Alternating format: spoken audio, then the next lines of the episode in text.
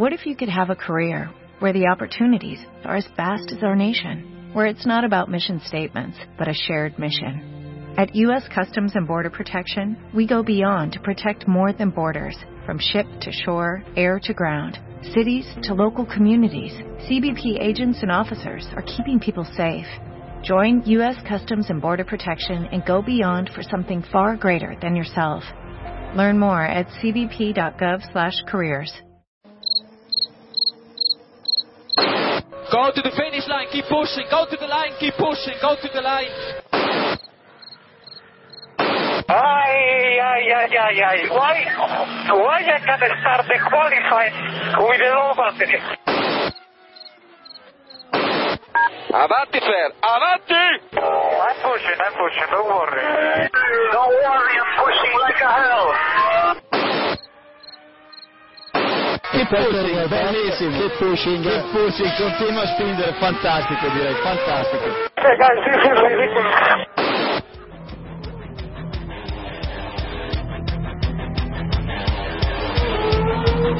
Comienza Keep Pushing, tu podcast de Fórmula 1.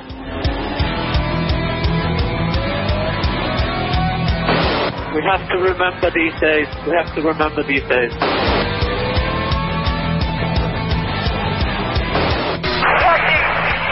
Raikkonen. What a fucking idiot. So give me a full power then. Oh, that was amazing, guys.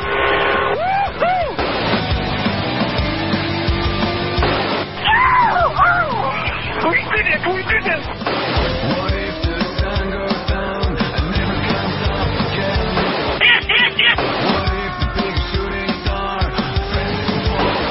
I'm much quicker than Jimmy.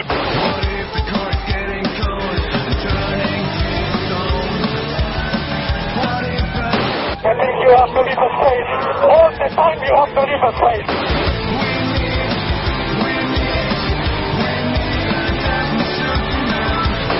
Just leave me alone, I know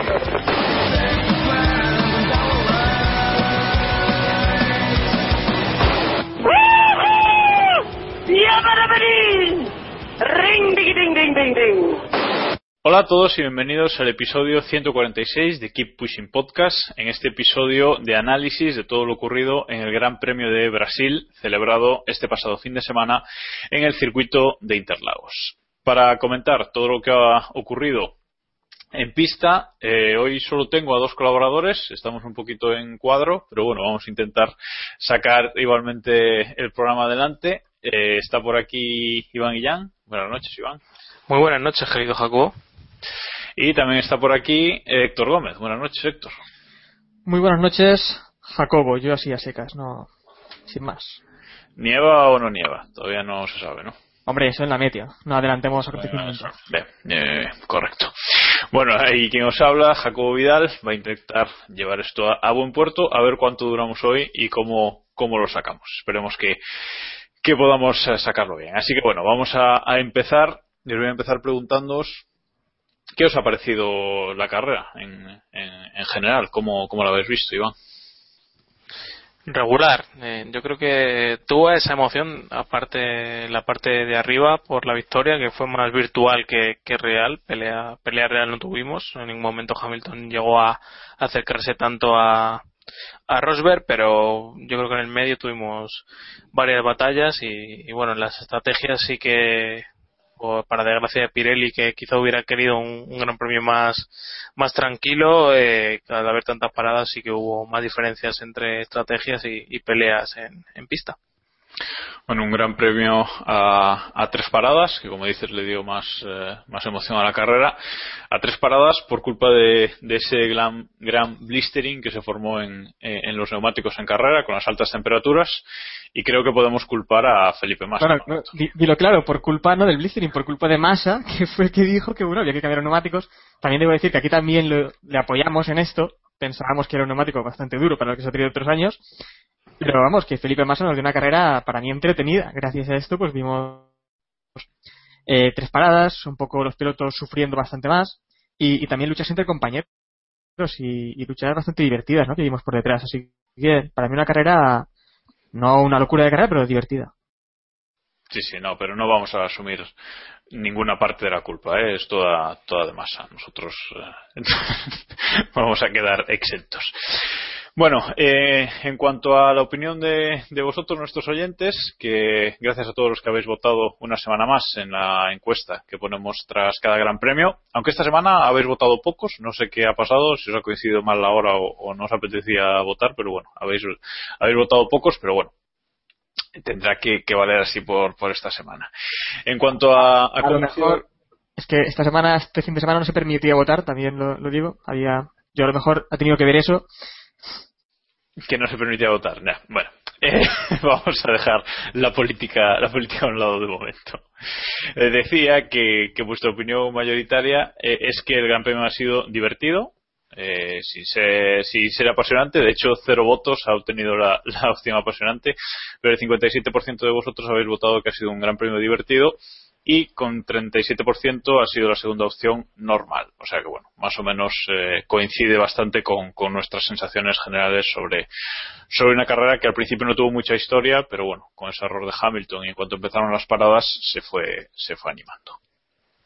Vamos a comentar ahora el fin de semana prácticamente perfecto que ha tenido Nico Rosberg. No sé si, si opináis como yo, porque dominó todos los libres, todas las Qs en, clasificación y luego ganó la carrera. No pudo conseguir el, el Grand Challenge porque creo que lideró una vuelta Hulkenberg y otra Hamilton o, incluso varias Hulkenberg y, y Gutiérrez. Eh, pero bueno, el fin de semana fue perfecto, ¿no, Iván? Sí, la clavó. Yo creo que este fin de semana no, no ha tenido ninguna desconexión, como hemos comentado en, en otros grandes premios, y no hay nada que ponerle que ponerle en, el, en los peros. Quizá el, el, el, no haberlo hecho en, antes y, y, tener que llegar a Abu Dhabi con, con escasas opciones de, de hacerse con el campeonato. 17 puntos que le separan ahora de, de Hamilton, pero bueno, este fin de semana ha mantenido la compostura, ¿no, Héctor? Sí, bueno, es que también era lo esperado, ¿no? Era la última oportunidad más o menos que tenía Rosberg y la verdad es que cumplió. Y, y, para mí fue más extraño lo que le ocurrió a Hamilton, ¿no? Que estaba más agresivo de lo que esperábamos, creo que todos. Eh, salida de pista incluida y, y ahora mismo sí que tiene un problema Hamilton, porque es él el que puede perder el mundial. Eh, simplemente, no Rosberg ganarlo, ¿no? Entonces, eh, la situación se pone complicada y, y muy divertida para Abu Dhabi. Después, si queréis, repasamos un poquito las opciones que, tiene cada uno para, Abu Dhabi. Pero bueno, sí es verdad que, llama la atención ese error de, de, Hamilton cuando en su última vuelta antes de, de entrar a hacer su parada, eh, luego el equipo reconoció que, se equivocó dejándolo una vuelta más de la debida en, pista para hacer su parada y en esa segunda vuelta además pues se salió de pista, perdió seis segundos que luego tuvo que, tuvo que remontar, que, que, lo hizo lo hizo muy bien, un ritmo machacón. Y no sé si en algún momento temisteis por la victoria de, de Rosberg, Iván. No, yo creo que no. Quizás esa parte final, viendo el, el ritmo que, que, tenía, que sí que hubo un momento ahí con varios doblados que, que estuvo bastante cerca, pero yo creo que, que no. Eh, a ver, es muy fácil decir que, que, estaba recuperando mucho tiempo y que si no hubiera arriesgado tanto, eh, eh, quizás sí le hubiera metido mano. Pero claro, eh, es que es lo que hablamos. Eh, si no se hubiera arriesgado tanto, a, no hubiera cometido ese error y no hubiera recortado tampoco tanto tiempo como estaba recortando. Así que bueno, yo lo único que, que queda, por lo menos en mi opinión, es aplaudirle y, y, y celebrar que, que intentara eso. Quizá a pesar de, de, lo que pueda parecer, y aunque pueda parecer extraño, yo creo que no tenía mucho que perder ahí. O sea, podía apretar al máximo para ganar la carrera, salvo que terminara contra un muro, eh, no, iba, no iba a perder posición porque ya sabemos la diferencia que le separa de, del resto de competidores, así que tenía dos vueltas para ir al máximo y bueno, salirse en una en una curva que tiene una escapatoria descomunal como, como tiene esa eh, desde en los últimos años, eh, me parece que, que, entra dentro de lo razonable. Es un error, sí, pero bueno, es un error comprensible. Es, es un error que no te hace perder puntos y, y bueno, yo creo que es aceptable y que, y que no hay que penalizarlo mucho desde, desde nuestra opinión, vamos. Si llega, si llega a tocar contra el muro ya habría sido otra historia porque el mundial se le habría complicado enormemente, pero es cierto que, que, que, ese error no tuvo demasiadas consecuencias y que pudo, pudo arreglarlo, arreglarlo bastante bien. ¿Alguna opinión más, Héctor? ¿O pasamos a, hablar de más? Bueno, yo simplemente que yo sí que creía que iba a cogerle a, Rosberg más que nada por, por antecedentes, ¿no? Lo hemos visto en otras ocasiones que al final Rosberg parece que lo va a lograr, se desinfla y llega Hamilton y, vuelve a superarle. En esta ocasión, pues no, no fue así, no porque Hamilton no lo intentara. Yo sí que pensaba que, que no iba a intentarlo, se iba a conformar, pero, pero no. Y, y la verdad es que ahora mismo también se pone el, el mundial, me repito, muy emocionante y lo hablaremos después. Y tal vez por esto no quiso, no quiso Hamilton que ganara a Rosberg, dejarle esta oportunidad contiene, ¿no? Y bastante bueno. Pero ¿crees que sacó la calculadora y Hamilton detrás de Rosberg? En plan, esperando un error, sí, pero sin forzar el adelantamiento. ¿Crees que pensó en los puntos? Viendo sus tiempos en algunas ocasiones, yo creo que no sacó mucho la calculadora porque, vamos, eh, creo que arriesgó demasiado, más de lo que debería. Bueno, pues veremos qué, pasa entre los dos en, Abu Dhabi. Eh, ellos dos acabaron la carrera, otro nuevo doblete de, Mercedes, superan los dobletes de, el récord de dobletes de McLaren en una misma temporada, con lo cual ya se ve la, gran superioridad que ha tenido o que está teniendo Mercedes esta, esta temporada. Acabó Hamilton 1,4 segundos por detrás de Rosberg y 41 segundos por detrás de, de Rosberg acabó Felipe Massa con el Williams después de una carrera que yo voy a calificar de rara y de un par de, de masadas, como nos gusta llamarle aquí, pero que bueno, al final el resultado volvió a conseguir un podio y en su casa supongo que muy feliz. Y también para los aficionados de Williams, ¿no, Iván? Bueno, eso está por ver. Yo sí, hay que analizar mucho. Yo creo que es una carrera errática, de, digna del mejor masa. O sea, esto es Efectivamente. El mejor y el peor masa. Es, es, la, la, pureza de, del piloto brasileño en, en su máxima esencia. Yo creo que hay que hay que alabarle porque fue capaz de recuperarse ante un error como como tal y estaba motivadísimo y, creo que es una es una muy buena noticia. Quizá no el podio en sí porque era muy difícil muy muy muy difícil que se escapara un podio para, para Williams que quizás podríamos decir también que era muy difícil que se escapara la tercera y la cuarta y, y a Bottas se le fue. Pero yo creo que es una buena noticia que Massa esté reaccionando y que esté motivado. Es un piloto que en lo mental eh, depende mucho de lo mental para para para poder rendir bien. Se ha visto cuando en, Ferrari le han apretado o, le han dado el voto de confianza así que rindió mejor a finales de temporada y demás.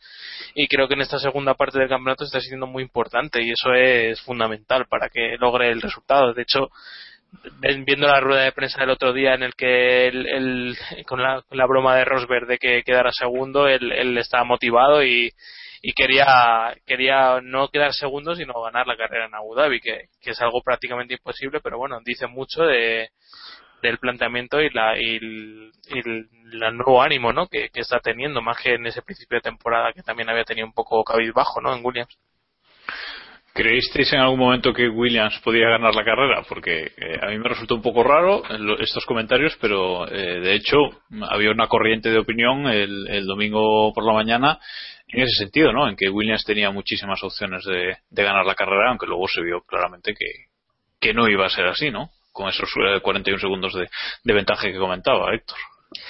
Eh, yo sí, también lo leí, flipé bastante con la gente que opina de eso, pero, pero bueno, eh, no, no compartía esa opinión.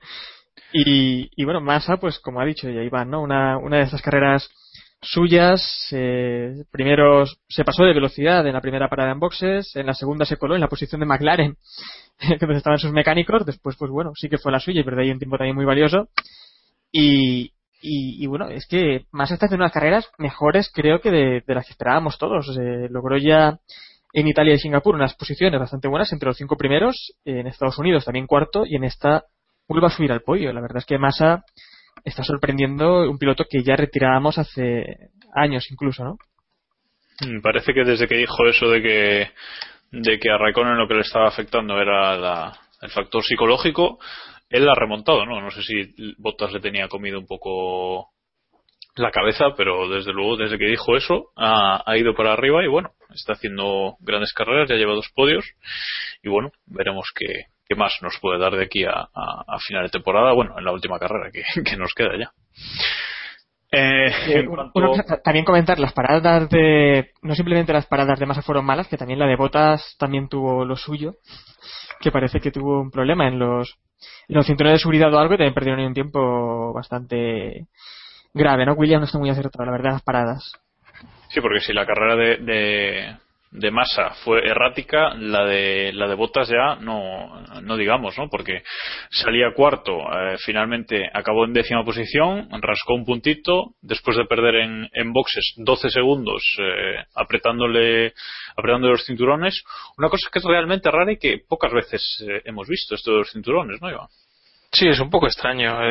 parece que, que le tocó la China en esta ocasión, porque además, eh, si hubiera sido en otro momento, eh, quizá no hubiera tenido tanta influencia. Por ejemplo, en la fase final de la carrera, a lo mejor perder esos 12 segundos te hacen perder una posición o dos, eh, pero al principio de la carrera te hacen salir al final del pelotón y ya es imposible recuperar. O sea, Williams tiene potencia y, capacidad en cuanto a motor para recuperar en las rectas y demás, pero pasar a tantos pilotos y, y no perder tiempo en, en, esos stints en los que te toca pelear con el tráfico es muy muy, muy difícil y, y lo hemos visto con otros pilotos. Prácticamente cualquiera de que no sean los Mercedes y si caen atrás eh, están vendidos. O sea no es imposible que lleguen a la posición en la que en la que merecen Hmm, sí, quizás lo más doloroso es que es que fue doblado por los Mercedes, ¿no? O sea, ahí hacia, hacia final de carrera fue doblado por, por los dos Mercedes y bueno, quizás eso, es- eso es todavía aún más doloroso de, de la ven- gran ventaja que tiene que tiene Mercedes incluso. en, en una en una carrera así con tanta degradación de, de neumáticos bueno degradación o, Agujeros, eh, sí, Sí, surcos. en, en- en la que los neumáticos son, son tan importantes y hay que cuidarlos, eh, estar todo el rato detrás de un coche más lento y tener que pelearle hace que te los te los comas enseguida y fue lo que le pasó a Botas. El ritmo fue nefasto después de, de ese problema, pero era por, por eso. Yo creo que tenía ritmo para, para pelear con, con Massa y estar ahí. De hecho, con los 5 segundos de penalización de Massa eh, hubiera estado por delante. Correcto. Bueno, eh, en cuanto a los mejores pilotos del Gran Premio que habéis votado nuestros oyentes en, la encuesta, eh, habéis puesto como el mejor piloto del Gran Premio a, a Nico Rosberg, con el 67% habéis votado por él. Y en segunda posición han empatado eh, como segundo y tercer mejor piloto Lewis Hamilton y Jenson Button. Con el 57% de vosotros habéis votado a, a, a los dos eh, en esa opción. Entonces, bueno, han empatado, así que de los dos primeros ya hemos hablado, vamos a hablar ahora de, de Button, que la verdad es que tuvo una carrera en la que no se le vio prácticamente. Él, eh, él salía, salía en, en quinta posición y con el, con el error de, de Williams y Bottas mm, subió una, acabó cuarto eh, con muy buen ritmo y bueno, parece que McLaren eh, ha mejorado en ese final de temporada, ha mejorado, ha mejorado mucho, pero bueno, no sé si queréis destacar algo de la carrera de Baton porque realmente mm, se le vio poco, ¿no, Héctor?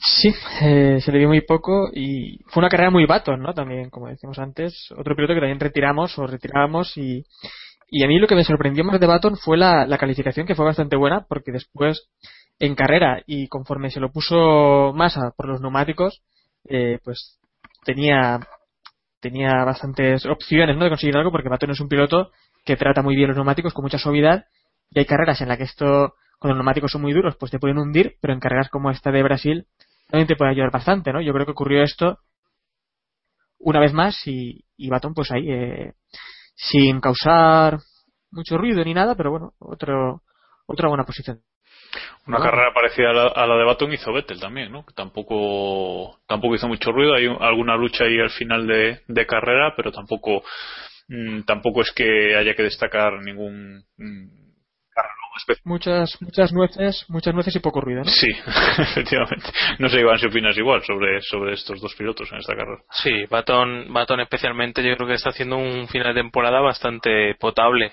Eh, coincide evidentemente con, con cierta mejora en, en el McLaren, pero que se está notando sobre todo en clasificación, donde eh, antes era era difícil verles tan tan notables en verles en las cuatro primeras filas y con, con cierta solvencia y es algo que están haciendo en las últimas las últimas carreras y creo que lo, lo que tiene Baton, o sea, lo que, por lo que hay que destacar a Baton es porque está consiguiendo los resultados que Magnussen no, no termina de conseguir. Quizá Magnussen sí que, eh, vistos a una vuelta y comparados el uno con el otro, sí parece que puede tener un poquito más de punta de velocidad, pero el, el resultado en meta no, no termina de conseguirlo y eso es preocupante para, para un piloto que se está jugando el puesto, porque según parece, entre los dos va a estar el, el compañero de Alonso para, para el año que viene y lo que hagan en esta carrera yo creo que va a importar. Eh, aparte de la concepción que puedan tener de equipo en McLaren, yo creo que estos resultados sirven para presión de, de muchas maneras. Sí, pero que parece que Baton le ha conseguido dar totalmente la vuelta a la situación, ¿no? Porque al principio de temporada sí parece que le estaba comiendo la tostada a Magnussen, pero ahora mismo eh, yo creo que siendo si tuviera que elegir en McLaren se quedarían con con Baton, ¿no? Veremos qué pasa finalmente. No solo lo deportivo es lo que es lo que cuenta, pero pero parece que sí que le ha conseguido dar dar la vuelta a la tortilla. ¿no? Hombre, di puntuación, di diferencia de puntuación. Eh, Baton lleva 106 puntos y Magnussen 55. 55. Uf, es mucho, ¿eh? Sí, sí, es Hombre, mucho, es, es casi el doble. Uno es debutante también y el otro es que claro, es que es un, son completamente antagonistas uno uno del otro. Ujú. Bueno, veremos qué, qué pasa. Eh, y ahora vamos con, bueno, eh, antes de esto, antes de lo que iba a comentar ahora, decir que nuestros oyentes también han recompensado a McLaren por su, por su buena carrera, ya que, bueno, el, noven- el, el 93% habéis votado que el mejor equipo del fin de semana fue Mercedes, esto pasa en casi todos los grandes premios, pero el segundo, con mucha diferencia con los siguientes, habéis votado por McLaren, con el 57% de, de los votos, o sea que parece claro que, sí que, que McLaren ha mejorado en este final de temporada y veremos qué, pueden hacer en, Abu Dhabi. Y ahora lo que iba a comentar, el siguiente tema, que quizás una de las polémicas de la carrera, mmm, lo digo con la boca pequeña, porque a mí no, no me lo parece, pero bueno, eh, sí que se ha generado ahí un, poco de debate con esa lucha que tuvieron en las últimas vueltas entre Fernando Alonso y Kimi Raikkonen. Kimi Raikkonen eh, por delante de, Fernando con una estrategia a dos paradas y Fernando remontando viniendo desde atrás con una estrategia a, tres paradas. Eh, Fernando venía a un ritmo muy bueno y bueno, al llegar a Kimi evidentemente su, su, su ritmo eh, bajó muchísimo y le costó dos o tres vueltas incluso eh, pasarle. Ahora mismo no, no recuerdo cuántas fueron, pero sí que le costó bastante pasar a Kimi. Una vez lo pasó ya pudo ponerse en, en su ritmo otra vez. Antes de decir nada más, quiero que quiero vuestra vuestra opinión. No sé por dónde visteis la carrera, pero bueno, si la visteis por por la cadena que lo da en abierto para para España, supongo que, incluso os, os pudisteis haber enfadado un poco, ¿no, Iván? Sí, bueno, bueno, hay que, yo creo que hay que pasar un poco de puntillas por, por eso, porque bueno, no tiene mucho sentido, a pesar de que, de que sí que tenga cierta lógica que, y que Alonso eh, con los tiempos en la mano perdiera bastante tiempo detrás de Raikkonen, pero bueno, al fin, al fin y al cabo tampoco tenía la posición con Vettel cerca y, y no iba a ser fácil superarlo ni, ni, ni el, el hecho de que Raikkonen lo dejara pasar le iba a facilitar la, la tarea. Yo creo que es, sería hubiera sido respetable que hubieran dejado pasar a Alonso, como también es respetable lo que lo que hicieron de bueno, al fin y al cabo tampoco se están jugando a nadie nada, así que dejamos pasar a, o sea, no dejamos pasar a Alonso y que, que le gane la posición en, en pistas si, si lo merece como, como lo mereció. Al final el resultado para el equipo iba a ser más o menos el mismo si, si ellos consideraban que Alonso no iba a pelear con Vettel, que era lo normal.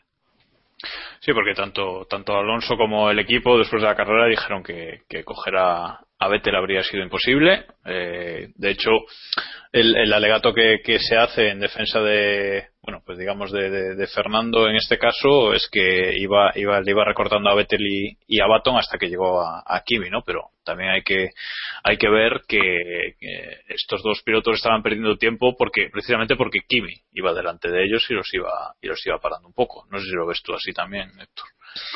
Sí, bueno, eh, yo creo que hay diferentes situaciones también en las que aplicar órdenes de equipo, ¿no? Eh, también según en qué momento de la temporada estemos y, y a día de hoy, pues adelantar a, o intentar luchar con Vettel, pues tampoco es que te que te sirva de mucho, ¿no? Para el mundial ni para nada. Tampoco es una posición que a día de hoy, no sé, en otras condiciones, luchando por el campeonato, luchando por algo importante, pues está claro que sí que hay que dejarle, sí que hay que dejarle pasar, sí que hay que aplicar órdenes de equipo, porque bueno, se puede sumar algo, se puede lograr. Pero si va a ser simplemente para, no sé, eh, recortar un poco de distancia y para no luchar nada, pues yo prefiero ver una lucha entre compañeros de equipo, ¿no? También es, es lo que dices, que también es muy respetable que Ferrari hubiera dicho, no, eh, aplicamos órdenes de equipo, que se deje pasar y así intentamos no sé, pero vamos, que yo creo que hicieron bien. No hay que meterse tampoco en estos fregados si no hay nada que ganar. Y, bueno, y yo soy gran defensor de las órdenes de equipo, lo he dicho muchas veces, pero hay que buscar la, la situación indicada, ¿no? Para utilizarlas. No, y también viéndolo desde otro punto de vista, también hay que tener en cuenta que a estas alturas ya nadie en Ferrari le va a regalar nada a, Alonso, ¿no? Parece que la guerra con, con Matiachi es total, o sea que vamos, tampoco debería sorprendernos. Una cosa es que es que le vayan a sabotear y otra cosa es que le vayan a, a regalar eh, a regalar resultados, ¿no? No, pero pero tampoco creo que en otra en otra temporada incluso con más en el equipo y, con Alonso eh, en su máximo esplendor en Ferrari, en, en la situación de, del otro día yo creo que tampoco le hubieran dejado le hubieran aplicado órdenes de equipo, vamos si, si no hay nada que ganar realmente, habría se habría metido un problema quizás en el equipo. No, no problema porque ya están, eh, están permitidas esas órdenes, pero, pero en imagen, en cuanto a imagen, sí que les podría haber afectado un poco. Bueno, antes de dejar a Ferrari, eh, esa parada en boxes de, de Kimi, que se ha vuelto, se volvió a caer el, el gato delantero, el gato que sujeta el coche por delante, ya le pasó a, a Fernando Alonso y ahora le ha pasado a Kimi Raikkonen. Eh, este tipo de fallos, no sé, demuestran un poco de, de dejadez en la escudería o, o cómo lo veis, Iván. Porque sí, se, puede, se, puede, resumir en eso, en, en, dejadez o que no están metidos exactamente en lo que en lo que tienen que estar. Vamos a mí quizá haya pasado en, en alguna otra carrera y pase con algún otro equipo pero y ningún piloto lo haga tan visible como como lo hizo Alonso en, en, calificación, pero pero bueno, yo, creo que sí, que es normal que, que, se relaje, no es, o sea, no es asumible y evidentemente te, Matiachi o el que toque tiene que meterle la bronca del siglo a, al encargado de eso, pero pero bueno, que, al final son humanos y, y es lo que es lo que decimos, no hay nada en juego y, y prácticamente se puede se pasan por el por el forro pues ciertas ciertas cosas o ciertos cuidados que sí que tienen en cada carrera o que deberían tener vamos. Ferrari está claro que ya tiene la mente más eh, en el año que viene que, en este y solo está deseando que, que se termine todo ya. Bueno, y eh, para acabar de, de, comentar el Gran Premio, nos queda hablar de Nico Hulkenberg, que por fin podemos decir que, que en este final de temporada ha tenido un, un, buen Gran Premio, o más o menos bueno, eh, en clasificación eh, superó a, Sergio Pérez. Eh, de hecho, Sergio Pérez quedó fuera en Q1, él se metió en Q2, clasificó duodécimo. Y luego en carrera, haciendo una, una carrera a la contra y con una estrategia diferente, logró acabar en octava posición por delante de, de un McLaren y de un Williams, con lo cual parece un muy buen resultado para, para Hulk, ¿no, Iván? Sólido, ¿no? Un resultado de esos que, que debería ser el habitual en, en Hulkenberg y que lo estaba haciendo en el principio de temporada y en esta segunda parte ya no.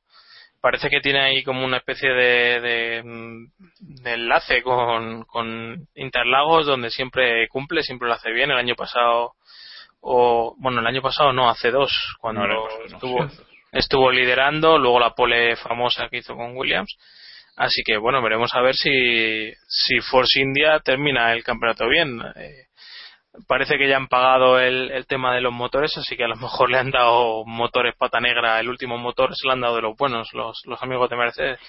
Eso, eso hay, rumorología por ahí al respecto, sí, sí, sí. que parece que, que, han pagado por fin. Eh, bueno, sigue aumentando su distancia con Pérez en el, en el campeonato, 80 puntos para Hulkenberg, Pérez 47 y no sé si, si hay algún tipo de duda de quién es mejor de los dos, Héctor. bueno, eh, aquí habría que preguntarle a Diego, que es el que siempre pone dudas en este, en este tema, pero eh, llegó a liderar, ¿no? Cuatro vueltas así también durante el Gran Premio en... Sí, alguna vuelta lideró, creo, sí. Y, y, bueno, yo lo que le vi es con mucha hambre. También en, por ejemplo, adelantamiento que le hizo a Botas, muy agresivo, con, con muchas ganas de, de demostrar que, que, que, quiere, quiere quedarse aquí y, y, yo creo que sí que merece un, un mejor coche y, y sí, eh, mejor que Pérez está claro que sí que sobre todo por las últimas actuaciones de Pérez. Bueno, pues eh, hasta aquí el análisis de, del Gran Premio de Brasil. Llevamos un, un, ratito, pero nos falta dar ahora nuestros puntos y nuestros tres premios habituales, así que vamos allá. El Mundialito.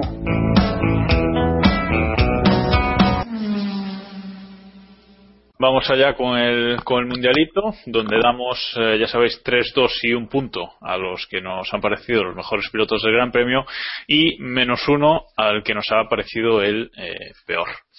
Voy a empezar, y también, bueno, también tenemos que dar los premios de nuestros oyentes, y por eso iba a empezar. Voy a empezar por el premio Bandera Negra que habéis dado a nuestros oyentes y que esta semana os habéis rajado un poco y la, la opinión, eh, el, la votación mayoritaria ha sido para que nadie merece el premio Bandera Negra al peor piloto del Gran Premio. Un 53% habéis votado por esta opción y, y, vamos, de hecho ninguna otra opción se ha acercado a ese a ese porcentaje y lo cierto es que pensando un poco no ha habido ningún piloto que, que digamos que bueno que ha hecho una muy mala carrera aunque ahora vamos a ver qué pensáis vosotros dando el, el menos uno, que no sé si, si lo tenéis claro ya.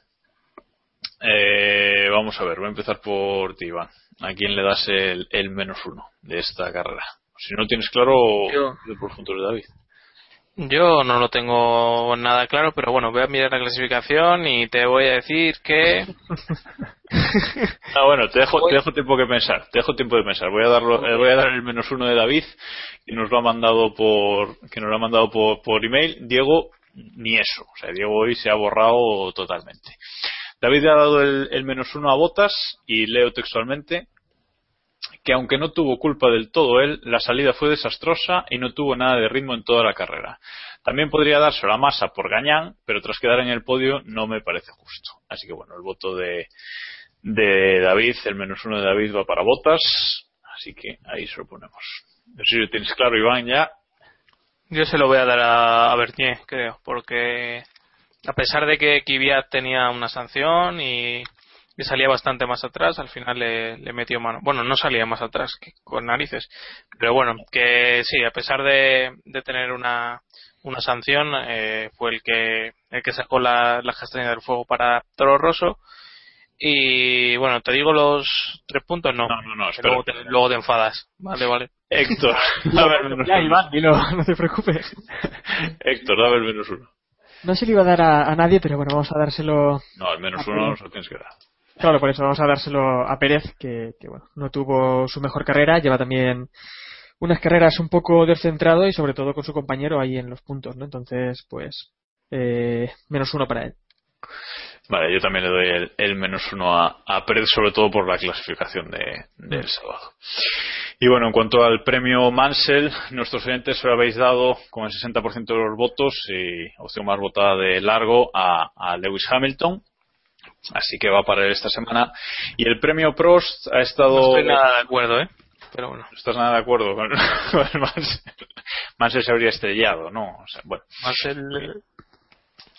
Masa, masa en el. Bueno, perdón por el chiste. bueno, y el premio Prost, que como decía ha estado un poco más disputado, se lo lleva finalmente Nico Rosberg con el 30% de los votos, con ese, con ese fin de semana eh, que tuvo prácticamente perfecto. Y ahora sí, a ver, Iván, dame tus 3, 2 y un punto para este Gran Premio. Pues eh, los tres es obvio y se lo voy a dar a Rosberg. Eh, deberíamos darle 6 porque seguro que Diego le daba sus 3. Sí. Eh, se ha borrado precisamente por el fin de semana perfecto de Nico. Qué, vergü qué vergüenza. eh, dos para Baton y uno para. Joder, para Masa. Venga. Es copiado. Está masa, está abajo, vale. Sí, está abajo. no lo he encontrado. No, eh, me ha copiado los puntos Iván, pues Los mismos. los mismos. Eh, tres puntos para Rosberg, eh, dos puntos para, para Jenson Button, que, que hizo una carrera bastante decente, y el punto, pues a pesar de los errores en boxes, pues va a ir para, para Felipe Massa, que bueno, en casa y conseguir un podio, pues siempre está bastante bien. Estáis, estáis sacando a, a Massa de la zona oscura, ¿eh? Esto no puede ser. Bueno, pues yo, yo le doy los, los tres a Rosberg, pues el fin de semana perfecto. Le voy a dar los dos a Hulkenberg, que tampoco sé dónde está, aquí. Por esa buena carrera y le voy a dar uno a, Hamilton, porque bueno, a pesar del error, luego pudo, pudo rehacerse y presionar ahí a su compañero. Así que tras estos, tras estos votos, eh, lidera la, la clasificación del mundialito Hamilton con 124 puntos, segundo Ricciardo con 76 y tercero Alonso con 57. Rosberg sigue ahí, a pesar de los Ya es, puntos de ya es prácticamente campeón, ¿no? Del mundialito Hamilton, ¿no? Sí, pero si votamos doble la semana que viene, sí, pero es campeón, igual parece. Una, una No, duda, me ¿alguna, cuentas. alguna vez, ¿alguna vez el campeón del mundo de Fórmula 1 no ha coincidido con el campeón del mundialito? Pues ojo, que que lo mismo no coincide este año. Lo mismo, Creo lo que sí, ¿eh? lo Alonso mismo tiene que haber ganado alguno de estos años, ¿eh? En el 94 me suena a mí que Sí, que el mundialito. ocurrió. Bueno, y, y por abajo siguen empatados con menos 15 puntazos Maldonado y Raikkonen. Y ahora habéis sacado a masa del 20 y lo ocupa eh, Esteban Gutiérrez con menos 6 puntos. O sea que bueno, la lucha por el último, la semana que viene, o sea, dentro de dos semanas hay que darle hay que darle puntos a Raikkonen o a Maldonado, ¿eh? No pueden empatar por abajo, no, no puede ser. Bueno, y ahora, antes de sal- ya que estamos hablando de, de- de puntos, eh, si queréis, repasamos ahora lo que tiene que pasar en, en Abu Dhabi para que o Raikkonen, o, o sí, Raikkonen, quien le diera, o Rosberg Raikkonen o gane. Va a ser difícil. Se tiene que Hombre, en 2007 lo hizo, pero ahora creo que no. Sí, este año, este año lo tiene más complicado. Hombre, Más difícil todavía. Sí.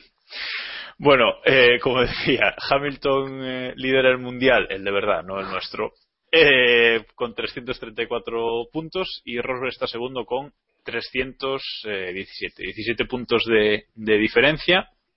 En Abu Dhabi, entre el primero y el segundo habrá 14 puntos de, de diferencia, con lo cual eh, Hamilton con quedar segundo. sí, básicamente, quien salga de Abu Dhabi con más puntos es el que ganará el mundial, por explicarlo así muy sencillo. Y ya explícalo Sí, de Abu quieres. Dhabi con más puntos, bien, correcto. Esa es la, la explicación, la explicación rápida. Eh, no, básicamente eh, Hamilton si el segundo eh, lo tiene hecho, aunque Rosberg gane la carrera. Y bueno, si, si Rosberg abandonase la carrera en algún momento, Hamilton sería campeón del mundo de forma matemática. Todo lo que no sea que Rosberg gane la carrera le va a complicar mucho el título porque las condiciones para que Rosberg sea campeón, que sería que Rosberg ganase y que Hamilton fuese tercero o peor, creo que solo se han dado una vez este año y esa vez con Hamilton remontando. No, se ha dado un par de veces creo, pero ha Sí, sido se ha dado cuando, cuando Hamilton ha abandonado y en Alemania que quedó Bottas segundo. Eh, efectivamente. O sea que remontando desde atrás. O sea que es muy difícil que, que si no gana, que aun ganando Rosberg la carrera sea el campeón del mundo, pero cualquier cosa, cualquier cosa puede pasar. ¿Creéis que, que va a haber chicha o que se va a decir fácil? Que va a haber un, un 1-2 fácil desde el inicio de la carrera y, y se acabó. ¿O veis tensión ahí? Lo que queremos, lo que queremos. Lo que creéis. Lo que queremos ya, ya lo sabemos. No, bueno, pues no sé. No, a ver, mm, le doy yo.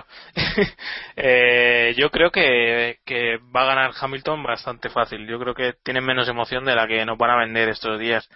Salvo fallo mecánico, me parece imposible que, que Hamilton se deje ir un, un campeonato como, como este. Más en un circuito eh, como, como el de Abu Dhabi, en el que últimamente los equipos prueban mucho. Yo creo que debe ser el circuito en el que más ruedan los monoplazas, en un circuito con unas escapatorias enormes, en el que es muy difícil tener un incidente o tener un problema mecánico porque tampoco es un circuito muy exigente, no va a tener lluvia, o sea, yo creo que los riesgos que tiene son mínimos y me parece complicadísimo que Rosberg haga una de una de Miller, ¿no? Y se ponga ahí a, a complicarle la vida, o sea, me parece prácticamente imposible. Sí, porque, a ver, no, no creo que pase, ¿no? Pero que si Rosberg intentase algo para echar a, Hamilton de, pista, que vamos, digo, lo veo imposible completamente, ¿no? Eh, pues sobre todo después de lo de Spa, tiene que tener en cuenta de que si él queda fuera también, ya es automáticamente campeón del mundo Hamilton, ¿no? Entonces se encuentra en una posición eh, bastante, bastante complicada en ese sentido. Héctor, ¿tú qué crees? Hombre, pues que a Rosberg en realidad simplemente le vale una rotura de, Hamilton, algún problema en, calificación y, esperar un, Petrov, un Petrov y, pero es que con la velocidad que tienen los Mercedes y también de redes y demás, eh, ya es imposible, ¿no? Porque aunque Hamilton sea muy atrás, al final va a acabar en una posición bastante decente, así que, y bastante decente de refiero al segundo. así que la situación está complicada para Rosberg, pero bueno, es eso, a esperar problemas de Hamilton y él debe ir a ganar, simplemente. No, no debe centrarse mucho en lo que ocurra por detrás, si es que Hamilton está detrás. Que ya veremos también si se tranquiliza Hamilton o va por todas. Sí, yo creo que lo más claro es, es, lo que dice lo que dice Jacobo. Hamilton va a ser el campeón del mundialito y los tres últimos años, bueno, los tres últimos años y los tres años de Keep Pushing, el ganador del mundialito ha sido ganador del, del campeonato. Y eso es así, y eso decidió el mundial en, en 2012 que fue el campeonato que estaba más igualado y que ganó por dos puntos por dos puntos Vettel nuestro mundialito y por un punto el, el mundial no si no me si no recuerdo mal. En, caso de empate en el mundial de Fórmula 1 se decide por el mundialito moraría bastante. Sí por supuesto. Nos viene la FIA a nuestra casa y, y nos, y nos Digo yo, ya, ya lo suyo, ¿eh? o lo, o lo que... Bullier y, compañía están mirando a ver cómo termina el mundialito para decidir si Magnussen o, o Baton. ¿eh? sí, sí, pues, Están pendientes de eso. Están pendientes. Bueno, aparte de, por acabar ya con esta parte, eh, simplemente decir que lo único, otra cosa que está interesante del Mundial es, sería la cuarta posición, que siguen ahí Vettel, Alonso y Bottas eh, peleándose, distanciados entre tres puntos, entre, entre el cuarto y el, y el sexto, y que lo que pase, lo que pase en Abu Dhabi va, va a decidir completamente otra posición, porque luego, bueno, podemos ver a ver si Kimi también entra en, en, el top 10 y saca a Magnus, pero el resto, a no ser que Pérez de la sorpresa, pero tampoco, tampoco lo parece, así que bueno. Y eh, Sauber tampoco parece que vaya a puntuar, o sea que bueno, no, no creo que tengamos muchas sorpresas en, en Abu Dhabi, ya, ya lo veremos. Pero, pero nos hemos dejado un tema importante también. ¿Quién queremos que gane? ¿Quién queréis que gane este, este mundial? Bueno, eh, yo Hamilton, o sea, y creo que lo merece además. Iván. Yo mm, creo que lo merece más Hamilton y ya está, por eso quiero quiero que gane, básicamente. Y ya, pero eso de merecer, vale, yo también pienso que lo merece más Hamilton, pero ¿nos gustaría un campeonato ganado por Rosberg con doble puntuación, aquí polémica, corrupción?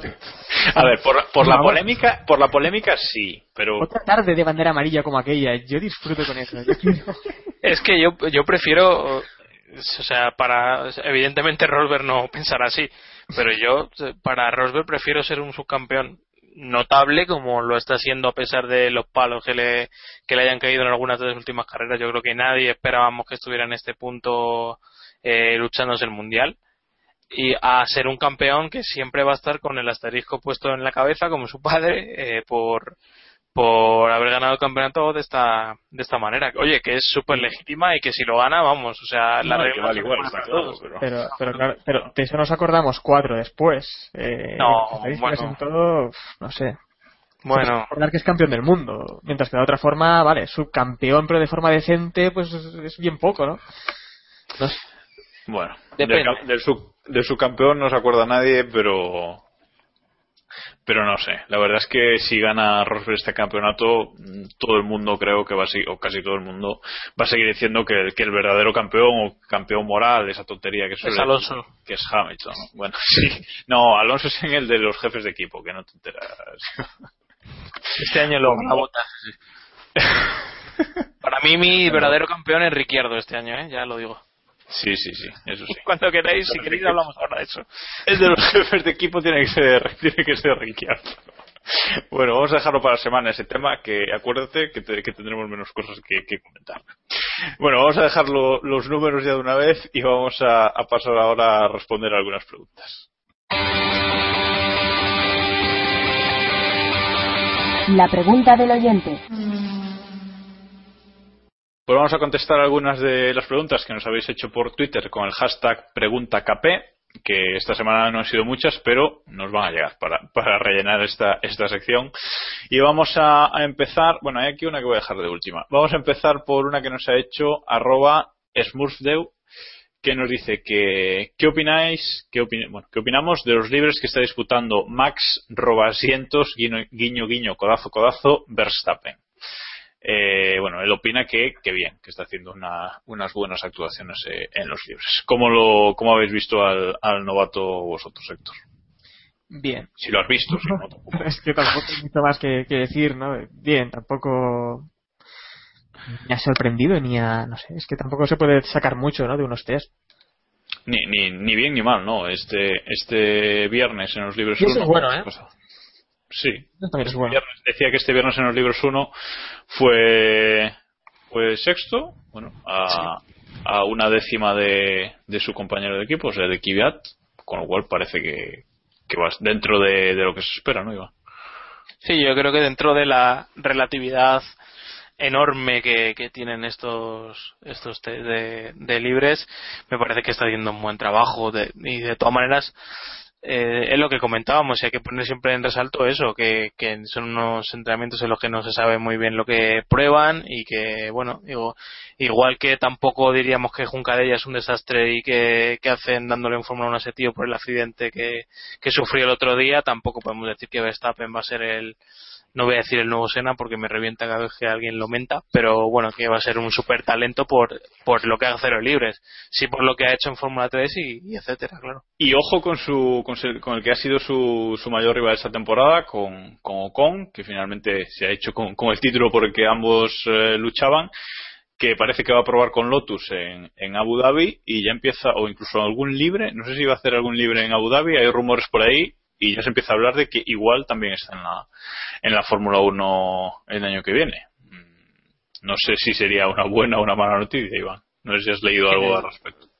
No, desde luego si le suben en unos libres es porque apuestan por él y porque le consideran eh, con, con visos de, de subirle titular, no sé si en el primer equipo de, de Lotus o en, en otro en otro rol de en otro equipo en otro piloto, joder, me saldrá, en otro equipo Mercedes. No olvidemos que el Lotus es es equipo Mercedes a partir del año que viene.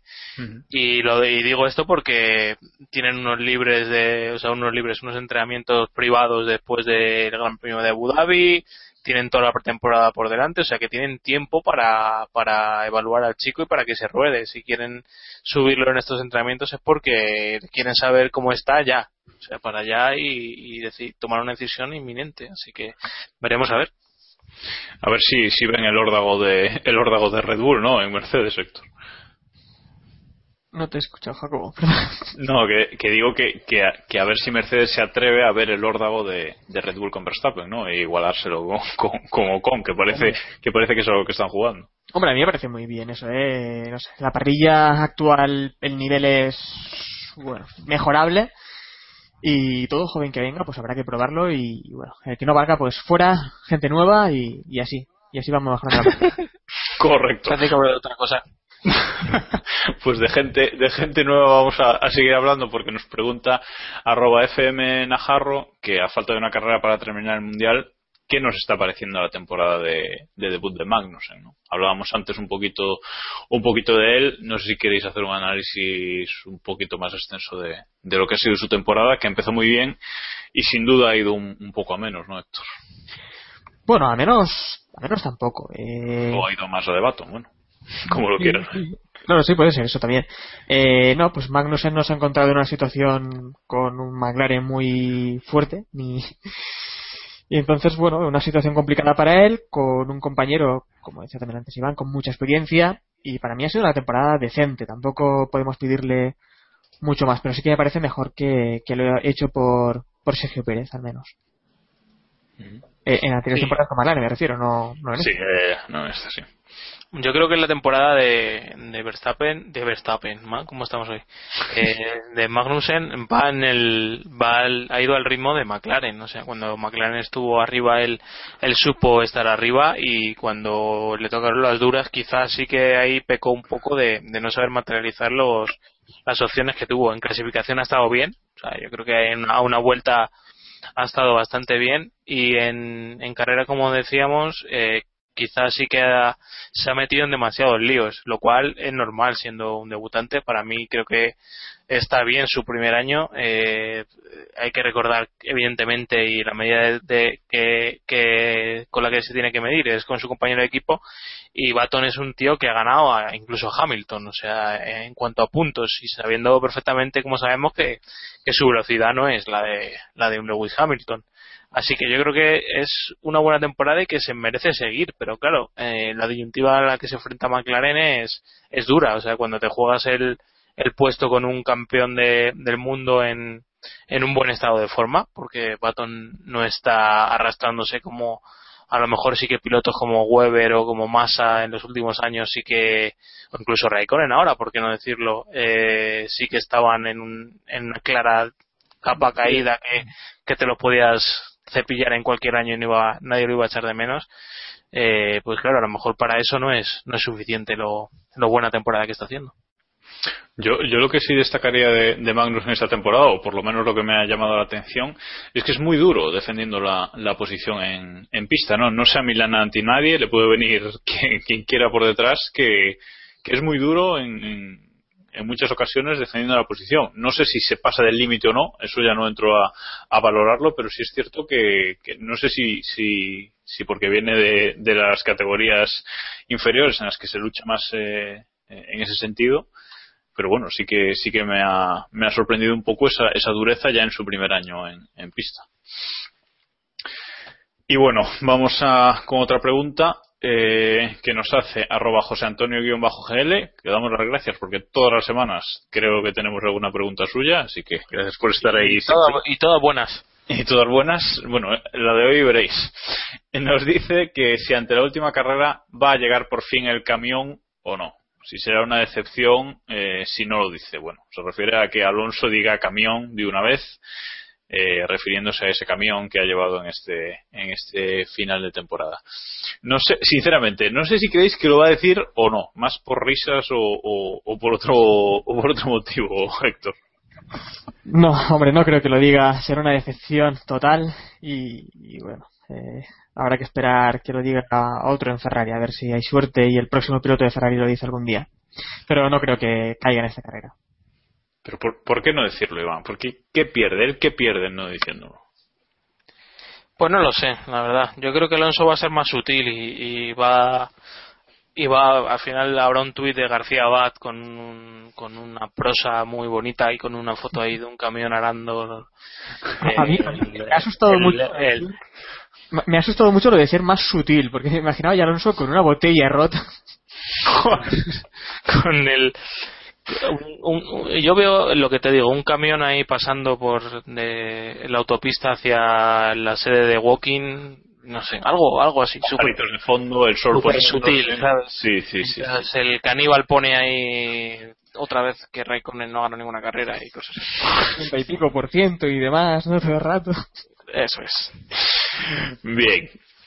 Pues ahí, ahí nuestra opinión al respecto. Y vamos ya con la última pregunta que nos la hace Lauriki78, que es la que dejé antes para el final. Que eh, si Alonso, dice, si algún día Alonso decide correr para Mercedes y no nieva en Abu Dhabi, Héctor dimitirá como meteorólogo del programa. Es una pregunta directísima, Héctor. No sé si Uf. tienes eh, opinión al respecto, si quieres eh, adelantar tu dimisión. Hombre, yo lo de dimitir sobre de meteorólogo en el programa me lo planteo todos los fines de semana, ¿sabes? Así que sería muy extraño. La, la respuesta es sí, habré dimitido antes ya, seguro. Bien. Eh, que no sepa a qué nos referimos, que vaya al Twitter de, de Héctor, que tiene un tuit encabezado por, por oficial que revela información eh, bastante importante sobre el, el futuro de, de Fernando Alonso. En serio, ¿eh? Eso es- Y si tenéis dudas, pues podéis preguntarle porque está respondiendo bastante, ¿verdad, Héctor? Estáis, estás, Y con, y con la máxima educación siempre, sobre todo, a, a incluso la gente que duda de, de la veracidad del tweet. Entonces, bueno, De información. la gente Sí, que sí, se pase. Y, y si la gente piensa que es incorrecto, bueno, yo asumiré mi culpa si eso ocurre. Pero, pero bueno, que estoy muy seguro de que, de que, de que lo que digo es cierto. Hombre, si ocurre, pueden sacar ownets y favoritos, todo lo que tengan guardado, pueden echártelo en cara, ¿no? Si... Hombre, he hecho amigos y yo creo que eso ocurrirá, pero Hombre, Héctor, No tú creo. tienes que pensar que eres el único que ha dicho eso. O sea, eh, no, es, es uno de los rumores. Mira que se han dicho cosas de Alonso, pero Mm. eso en concreto no lo ha dicho nadie. bueno, pero tengo mis fuentes, tengo mis contactos y estoy completamente seguro de que... Tus fuentes y tus cañones. Sí, sí, sí, sí, sí. Sí, sí, sí. Cañones. Bueno, a ver que no aparezca nadie con... Bueno, nada, ya lo vamos a dejar ahí. Lo vamos a dejar ahí y vamos a, a repasar nuestra, nuestra liga particular. La Liga Keep Pushing.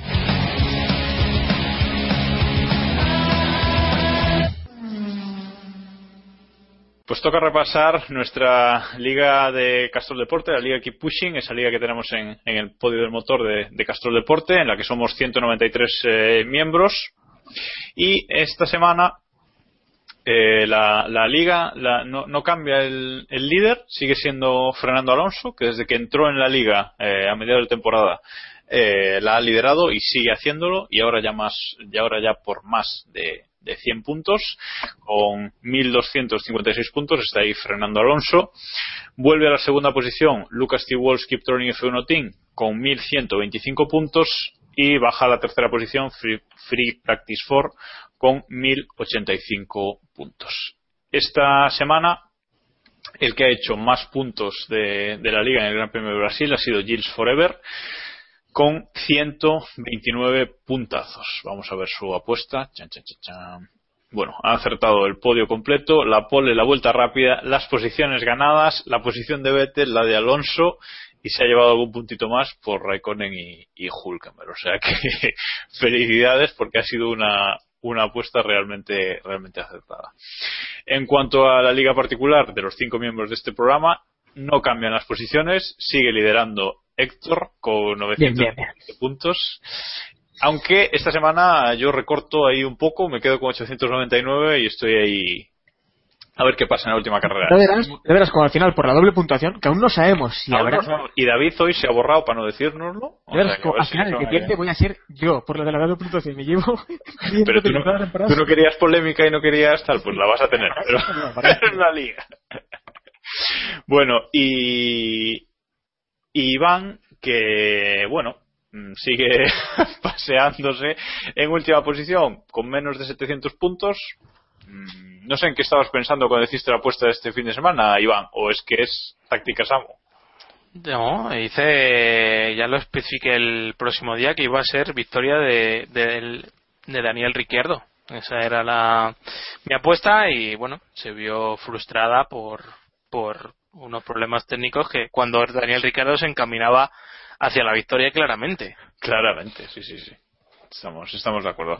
Al menos- eso fue, fue, fueron unas piezas de, de, de dominó cayendo que me fueron de prácticamente 200 puntos a, a 15 o lo que haya hecho. 30, 30, has hecho, has hecho Pues 30. fíjate. Por cierto, que, que, que ya que se ha borrado y no está aquí, eh, Diego ha hecho 17 puntos. Esta, esta semana, que ha estado entre los 10 últimos de la Liga Keep Pushing en puntuación este fin de semana. Bueno, ahí queda, ahí queda eso. Y repasada la, liga, vamos ahora a comentar la, la actualidad, que hay algunas cositas destacables. Actualidad.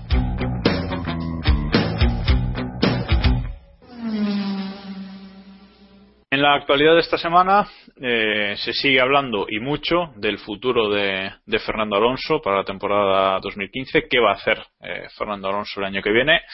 Ya hemos eh, comentado la información de, de Héctor y ahora vamos a comentar la información de Autosport que hoy han, eh, han publicado hoy martes han publicado eh, una noticia pues diciendo más o menos lo que lo que ya toda la rumorología se venía hablando no que Alonso pues que está muy cerca ya de, fichar por, por McLaren.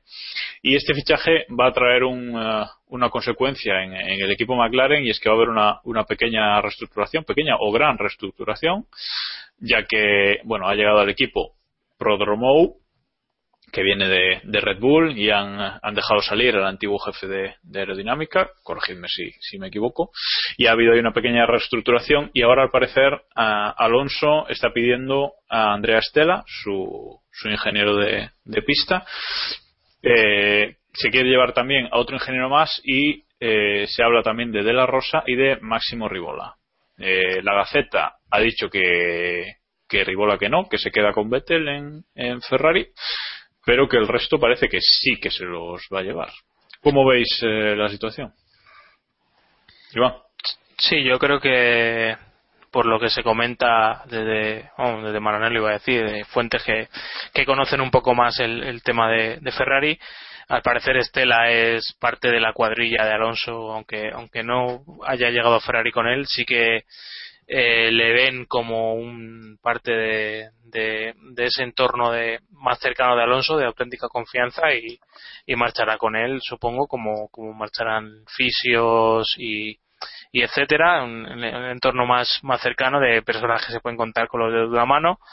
Y bueno, y el tema de, de Pedro de la Rosa, yo creo que es, importante. Creo que de la Rosa si está por, en Ferrari es por Alonso, o sea, por Alonso, por el Santander, eh, llámalo X. Y creo que si va a McLaren, pues será prácticamente de lo mismo. Yo, de la Rosa, con, el, con los papelones que está teniendo que hacer en Antena 3 después de los últimos grandes premios, con tragándose sapos y culebras de, del equipo que le paga al final por parte de, de sus compañeros y sin decir nada, pues, pues yo creo que está bastante claro que, que vamos, que no, no, al menos no le está guardando fidelidad a Ferrari que, en parte ser, probablemente puede ser por esto, porque, porque su futuro puede estar lejos de, ahí. Eh, yo creo que hay que empezar a decir que no es que De La Rosa eh, se marche y vuelva a McLaren en indefinidas ocasiones, sino que está cedido, ¿no? Está cedido por McLaren y lo van repartiendo por distintos equipos, pero él siempre, siempre tiene su casa en, Walking porque, no sé ya, será el tercer o cuarto regreso de, sería el tercer o cuarto regreso de la Rosa a McLaren, ¿no, Héctor? Sí, la cabra al final siempre tira al monte, ¿no? Que dicen. Y, y no, hombre, lo de Alonso lo veo normal, ¿no? Que lleve a, gente de, su confianza a McLaren, sobre todo eh, viendo cómo, cómo se está cociendo la cosa, McLaren parece que va a ofrecer de todo lo que quiera Alonso, así que imagino que al menos intentarlo lo van a intentar. Yo también lo que me queda es si, si en McLaren Alonso y Andrea Estela van a seguir hablando en italiano por sobre todo también por ahí porque va a quedar un poco curioso no aún va a quedar ese carácter italiano en bueno, eh, McLaren. en, en, italiano no sé pero en inglés con acento italiano como el ay ay ay ay de este fin de semana seguramente no Genial. supongo que, que, esas manías no no hay quien se las no va a haber quien, quien se las quite no bueno Autosport también dice que el anuncio se hará eh, esta semana a finales de, de semana o sea que parece que se va a desencadenar por fin toda esta Alonso Season. Con, con, el anuncio de Alonso McLaren, Ferrari podrá anunciar ya libremente el fichaje de, eh, de Vettel. Sabremos, quizás no, no sabremos todavía quién será el compañero de, de Alonso. Eso está por ver. Puede anunciar a, Alonso, pero no a su compañero. Y bueno, veremos si, si es verdad. No sé si, si os cuadra que se anuncie antes de, de que acabe la temporada el, el fichaje. No, a mí la verdad es que no, porque ya, ya retrasado como se ha ido retrasando, ya es una tontería, ¿no? Anunciarlo ahora para, para lo poco que queda. Pero bueno, eh, no sé, ni idea. Yo ya lo retrasaría, pero a saber, en la Fórmula pasan cosas muy raras. Bueno, veremos, veremos qué ocurre, pero ya cuando da Autosport información, ahí ya, ya nos podemos fiar un poquito más. Veremos qué, qué pasa. Me cae en la boca a mí ya, Autosport ya de... bueno, un, un fichaje que sí, que sí que se ha confirmado este fin de semana es el de Felipe Nasser que ficha por Sauber. Así que Sauber renueva su, su pareja de pilotos totalmente de cara a la próxima temporada con eh, Ericsson y, Nasser. Y eh, Sutil parece que está bastante picado. Quizás por eso ha acabado último en este fin de semana o quizás no. Eh, porque él tiene contrato para el año que viene y, bueno, tanto él como su novia o su acompañante han dejado varias pullitas por ahí por, por Twitter respecto a Sauber, de una manera bastante poco elegante. Y no sé cómo veis que esa situación. Sauber la resolverá pagándole que se marche y hasta luego, ¿no, Iván? Sí, yo supongo que está más que firmado. Hay que hay que reconocer que, o sea, hay que recordar que que la actual jefa de equipo era responsable de, de los asuntos de administración y, y creo que es, si no es abogada Monisha, poco poco le falta, vamos, está especializada en legislación, si, si no estoy equivocado. Y en cuanto a Nasser, pues bueno, ha hecho un año en, en, Williams en el que yo creo que ha rodado en cuatro o cinco sesiones libres, no creo que haya rodado más. Y bueno, ya le hemos visto en GP2, donde no ha sido capaz de, hacerse con el título, a pesar de que tenía un poco de menos, de menos rodaje que, que Palmer, que bueno, que parece que lleva toda la vida en GP2. Eh, Nasser también podría haber, haber hecho un mejor papel, como sí que han hecho Barnor o, algún piloto con menos experiencia. Y bueno, veremos a ver qué tal le va, qué tal le va a Sauer. Eh, el anuncio de, su fichaje ha sido en paralelo con el anuncio de, de la entrada del Banco do, Brasil en, en Sauer, al igual que estaba en Williams. Y bueno, creo que en, viéndolo desde su lado, eh, evidentemente en Williams, aunque sea un mejor equipo, lo único que hace un tercer piloto al final es, es poner dinero y, rodar un poco para exhibirse. No, al final no, no sabes si estás en ese, en ese lugar para que te vean o que te evalúen o simplemente para poner dinero por, por alquilar el coche algún viernes. Y yo creo que ese, es de lo que se ha dado cuenta de, de lo que estaba en Williams, bajo un contrato de largo plazo que tienen los dos pilotos, ¿no? Mm. Eh, ahora la pregunta que os voy a hacer muy rápida es ¿pensáis que, que Sauber eh, tiene peor, uh, peor alineación este año o el próximo?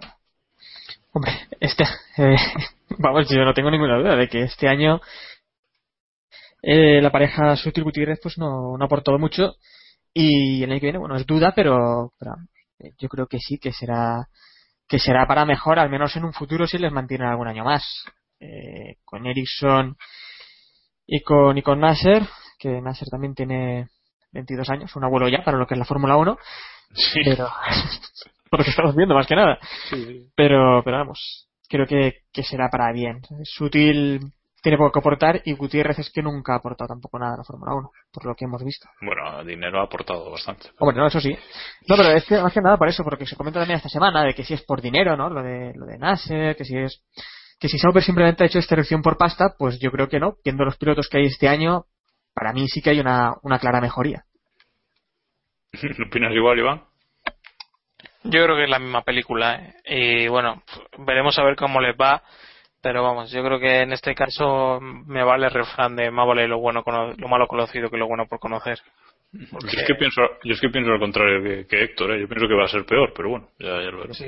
Yo creo que Sutil sí que puede aportar algo más eh, y, y, en cuanto a desarrollo del coche que, que les va a hacer falta, más que dos prácticamente debutantes, porque lo de lo de Ericsson en Caterham yo no sé si se puede considerar debut o, o qué. Pero bueno, al menos, al menos Gutiérrez, Jacobo, al menos Gutiérrez. Sí, no, no, que Gutiérrez sí, evidentemente, pero.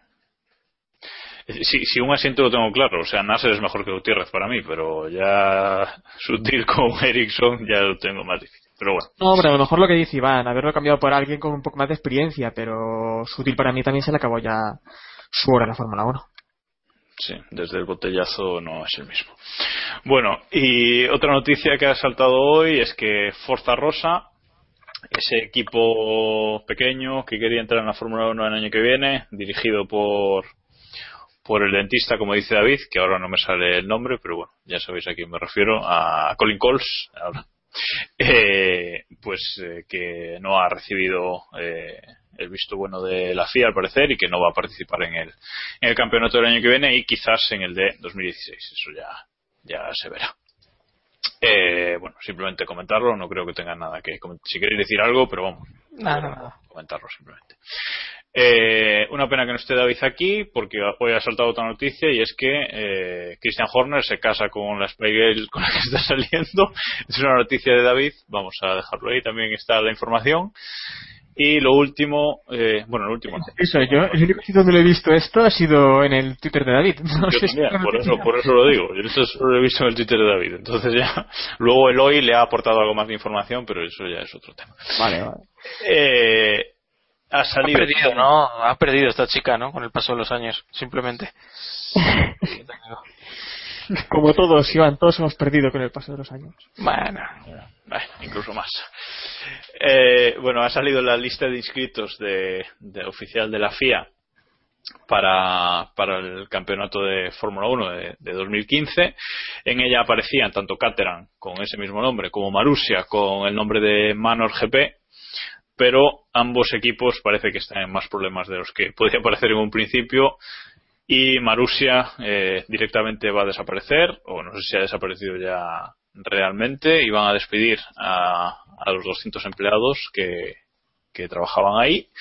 Y Caterham para estar en Abu Dhabi ha abierto un crowdfunding del que creo que piden 2,3 millones de libras y lleva un millón o una cosa así que personalmente me parece una cosa un poco triste. No sé cómo veis esto, estos dos equipos o ex equipos, Héctor. Bueno, eh, parece que ya lleva en la mitad, la mitad de, lo que Bueno, piden y bueno, bastante triste.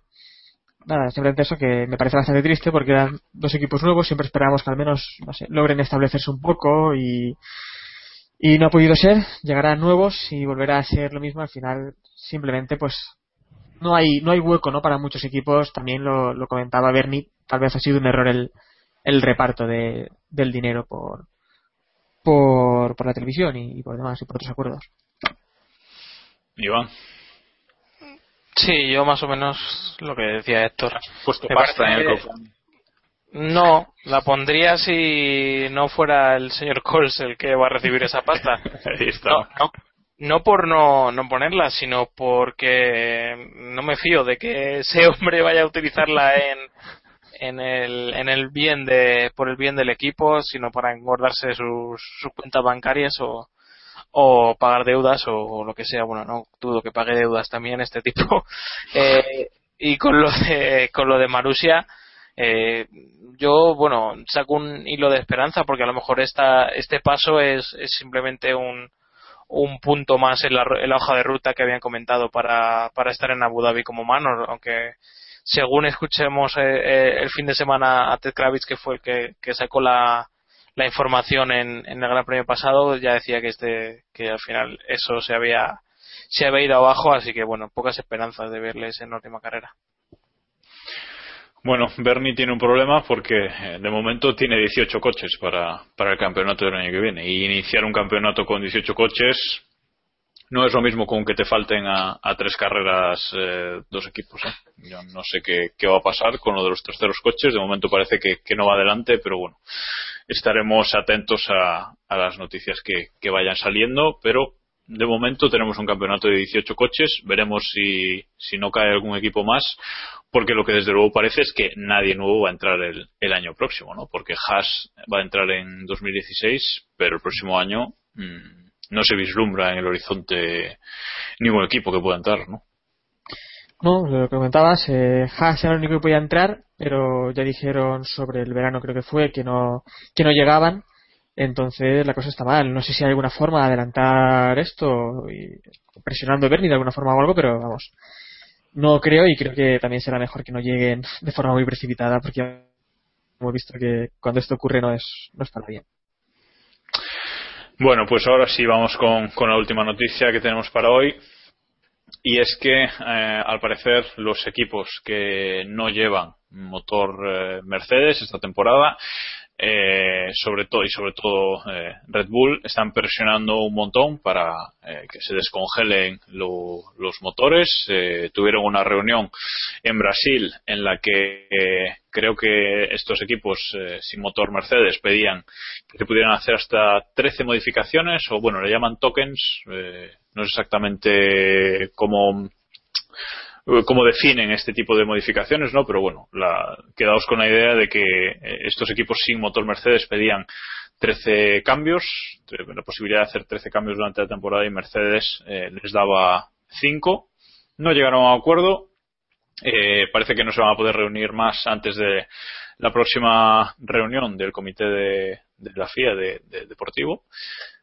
Y bueno, parece que no va a haber eh, descongelación de motores y hoy hemos visto ya a Horner pidiendo volver a los motores V8, que o se descongelan los V6 o, piden volver a los a los V8. A mí esto me, me, me espanta, no sé a vosotros, Iván.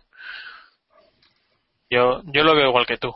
Eh, a mí me parece que una vez das el paso no puedes ir, no puedes ir para atrás. Y me parece que, que Horner no sé si está planificando la boda o que, aunque está pendiente, pero vamos.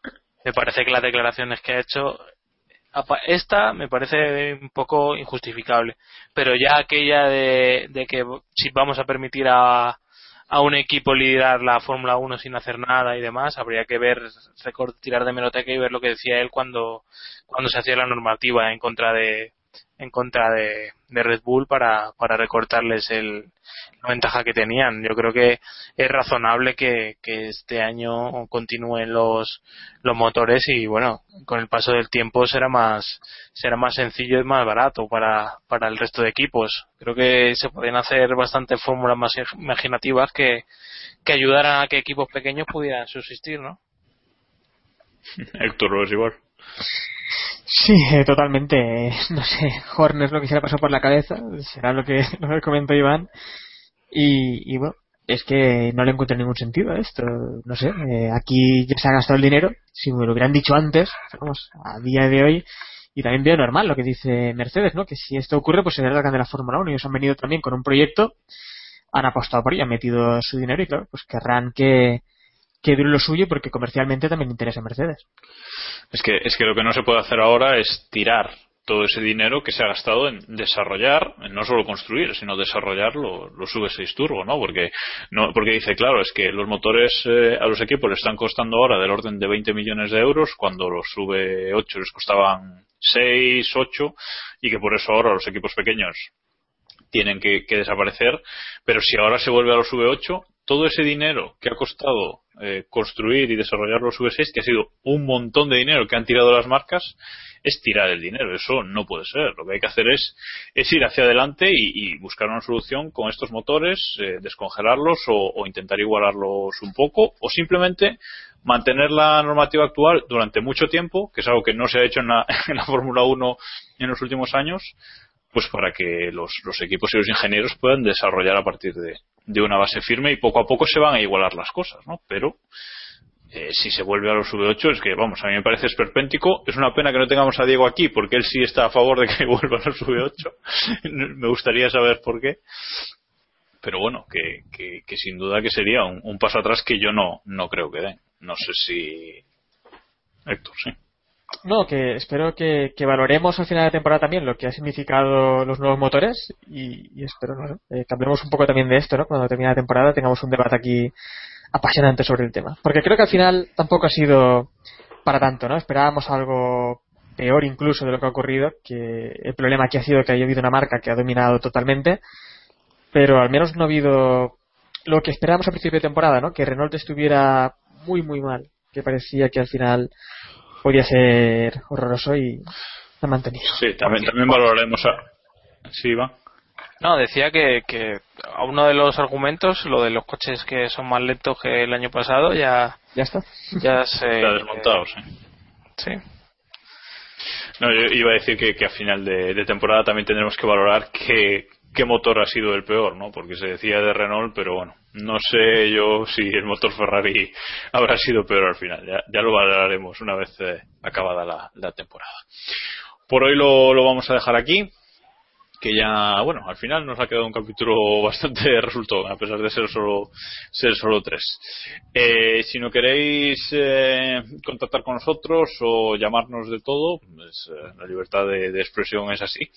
Podéis contactar con nosotros a través de, de nuestro blog, que es keeppushing.wordpress.com en los comentarios de, los capítulos podéis eh, decirnos lo, que queráis. Podéis contactarnos por email también en keeppushingf1.gmail.com y estamos en las redes sociales Google Plus, Facebook y Twitter. Eh, en estas dos últimas somos KP Podcast y sobre todo si queréis que contactemos rápido con vosotros, sobre todo por Twitter, seguramente sea por donde más eh, rápido os, os contestemos. Gracias una semana más, Iván. Y Nada, gracias a ti, querido. Y bueno, un saludo a, a David y a, Diego, que estén haciendo lo que, lo que estén haciendo. Y nada, eh, pediremos a Diego la semana que viene que, recomponga esos puntos para Rosberg, que no se va a librar. Y eh, os esperamos eh, aquí la semana que viene con eh, eh, la previa del Gran Premio de Abu Dhabi, que es la- el, el Gran Premio final de, de la temporada. Luego ya nos quedará analizarla. Y nos despedimos hoy con el Just Drive de Alistair Griffin. Como siempre, gracias por escucharnos y ya sabéis, keep pushing. There is a star that lights the road. Will it take me to the end? Well, I don't know. For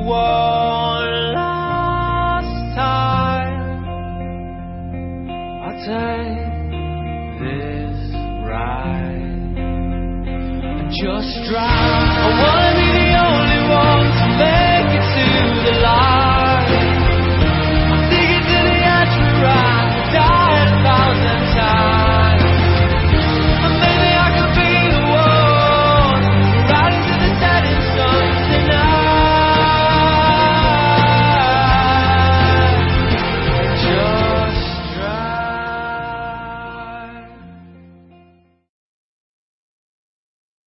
Ay, Dios. Pero ese problema es que no tiene mucho sentido, ¿no?